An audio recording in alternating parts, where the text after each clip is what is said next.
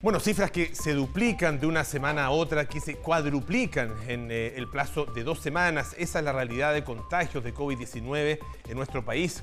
Han convertido además a enero en el peor mes desde este punto de vista desde que comenzó la pandemia. Estamos con Veriosca Venegas, con quien conversamos acerca de estas cifras, estos datos, Veriosca, que en realidad son tremendamente preocupantes. ¿Cómo está? Muy buenos días.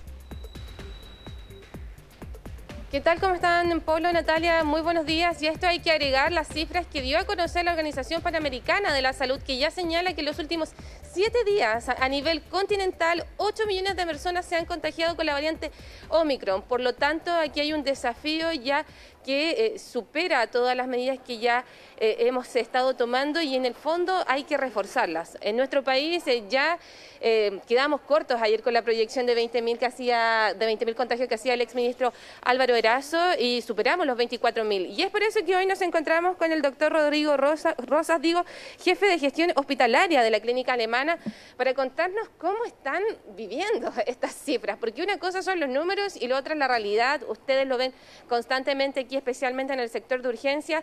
¿Qué más se puede hacer pensando que también tenemos gran parte del recurso humano eh, desgastado en descanso y muchos de ellos también eh, con licencias debido también a la variante Omicron? Hola, buenos días, Berio. Sí, mira, nosotros efectivamente hemos ido teniendo un aumento en las consultas, principalmente ambulatorias, en el servicio de urgencia de los pacientes con COVID. Para darte algunos números, nosotros estamos diagnosticando diariamente, hace dos semanas, alrededor de 30, 40 casos nuevos. Y esta semana hemos diagnosticado cerca de 250 casos diarios de COVID, lo cual ha sido tremendo.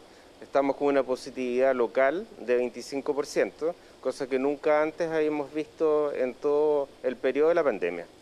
Doctor, eh, para esta variante el desafío es diferente, porque ya el tema de la ocupación de las camas críticas eh, ya no es una prioridad, por decirlo de una forma, sino que la atención se ha desarrollado en las urgencias, y es algo que ustedes están viendo en la clínica alemana y también en el sector público.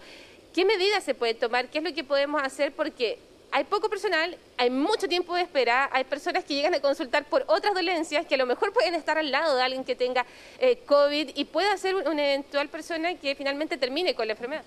Sí, mira, lo que nosotros hemos ido haciendo paulatinamente es ir segmentando el tipo de atención. Muchos pacientes jóvenes y con morbilidad lo que busca saber es si tiene o no tiene COVID, pero los síntomas que tienen son leves, no están graves, tienen un resfrío y quieren saber si tienen o no tienen COVID para poder hacer la cuarentena correspondiente y proteger a su familia, ¿no es cierto?, aislarse. Entonces lo que hicimos fue aumentar nuestra capacidad diagnóstica y aumentamos los cupos y la agenda de los pacientes que vienen con síntomas a tomarse el examen. Entonces de esa manera pudimos dirigir los flujos y que los pacientes que están con un cuadro leve van por un lado, se toman el examen y se van a su casa a esperar el examen y luego, dependiendo del resultado, generan su licencia, buscan a su doctor y hacen su aislamiento. Y los pacientes que se sienten enfermos, que requieren de atención médica, se atienden en el servicio de urgencia. De esa manera hemos podido disminuir la presión asistencial sobre el servicio de urgencia. Así y todo, nosotros hace un mes estábamos viendo el sector de respiratorio 25 o 30 pacientes al día y ahora estamos superando los 150. O sea, tal volumen de pacientes estamos viendo que incluso ahora ya nos está impactando en el número de hospitalizaciones que hacemos y en el requerimiento de camas críticas.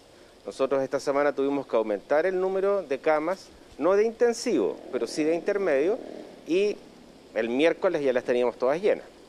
Entonces ya estamos nosotros planificando hacia la próxima semana escenarios en los cuales podamos necesitar más camas para pacientes COVID.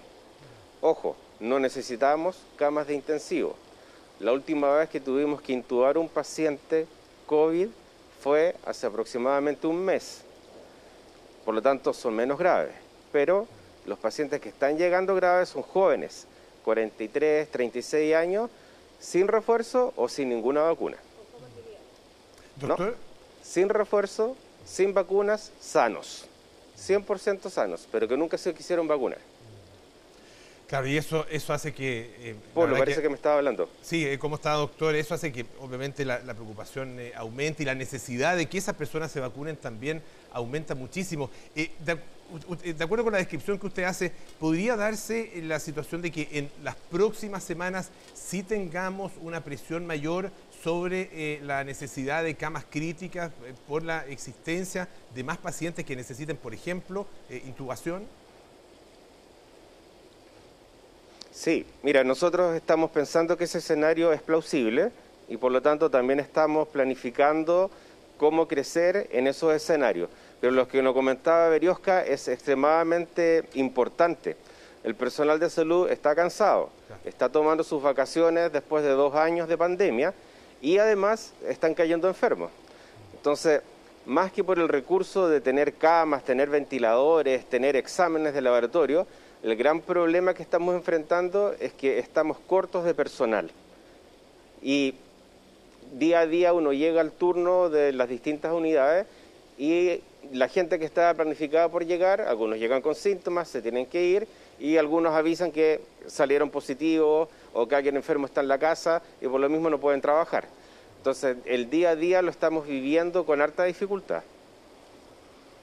Doctor, y, en ese sentido, em, ¿qué es lo que de una u otra forma están planificando? Porque el desafío del recurso humano también era algo que nos detallaba también desde eh, la clínica Indice esta semana el jefe de la urgencia y es algo que se ha ido replicando en el sistema de salud, en el personal APS. Entonces, aquí se juntan varias cosas porque son los mismos funcionarios los que tienen que hacer además estos exámenes, donde tenemos largas filas. Ayer nuestra compañera Nilce Silva mostraba la situación de Concepción, donde eh, cientos de personas estaban llegando para poder hacerse un examen de PCR.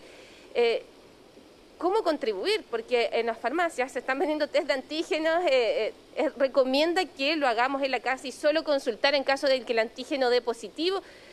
¿De qué forma puede la población también contribuir a, que no se genere un caos y un colapso en las urgencias? Mira, febrero tiene una cosa buena. La cosa buena que tiene es que todo el mundo, incluyendo el sector salud, toma vacaciones. Por lo tanto, la actividad quirúrgica en los hospitales y en las clínicas disminuye. Y eso permite que uno pueda destinar un grupo del personal hacia otro tipo de atención. Entonces nosotros creemos que febrero, si bien estamos tensos por todos los motivos que mencionamos, hay un recurso de personal guardado que pudiera destinarse para esta otra actividad. En cuanto a la capacidad diagnóstica y el uso de los antígenos, Hubo un comunicado por parte del Ministerio el día lunes para que todos intensificáramos la búsqueda activa con el uso de los antígenos. Sin embargo, las técnicas de antígeno que están validadas ante el Instituto de Salud Pública son solo dos disponibles, no constituyen diagnóstico. Entonces, si yo me tomo un antígeno que compré en una farmacia, puedo tener la sospecha o una alta sospecha de que efectivamente es COVID, pero no puedo asegurar el diagnóstico quienes siempre tienen que consultar en los servicios de urgencia o con su médico tratante son los pacientes que tienen alguna comorbilidad. Ellos siempre son un grupo de mayor riesgo y lo que nosotros hemos vivido es que particularmente los pacientes mayores de 70 años, a pesar de que estén vacunados y con comorbilidad, son los que han requerido hospitalización. Entonces ese grupo de pacientes yo diría que sin duda tiene que consultar. Los pacientes que no se han vacunado también sin duda constituyen un grupo de mayor riesgo. También deberían consultar la gran mayoría de las veces, ¿no?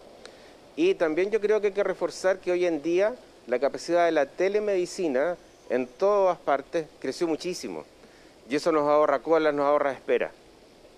Le quiero agradecer al doctor Rosas por todos estos eh, detalles, eh, una luz de esperanza también eh, y todos los días, como nos decían también los otros especialistas, tratando de jugar puzzles. En ese sentido, tome conciencia, porque hay un personal que está desgastado, que no ha descansado en dos años. Si nosotros nos cuidamos, estamos contribuyendo a la salud física, emocional y psicológica de todo este grupo de trabajadores de la salud. Así que si usted fue de esas personas que aplaudió para homenajearla, tome conciencia de que la mejor norma y la mejor medida que puede tomar para evitar un colapso de los sistemas de, salud es que se cuide usted. Piense eso antes de salir hoy día de su casa y si quiere andar con la mascarilla abajo, porque realmente lo hemos visto constantemente que los resguardos personales han ido a la baja. Así es. Eh, muchísimas gracias eh, por el contacto. Gracias también al doctor por todos los antecedentes. Muy buenos días.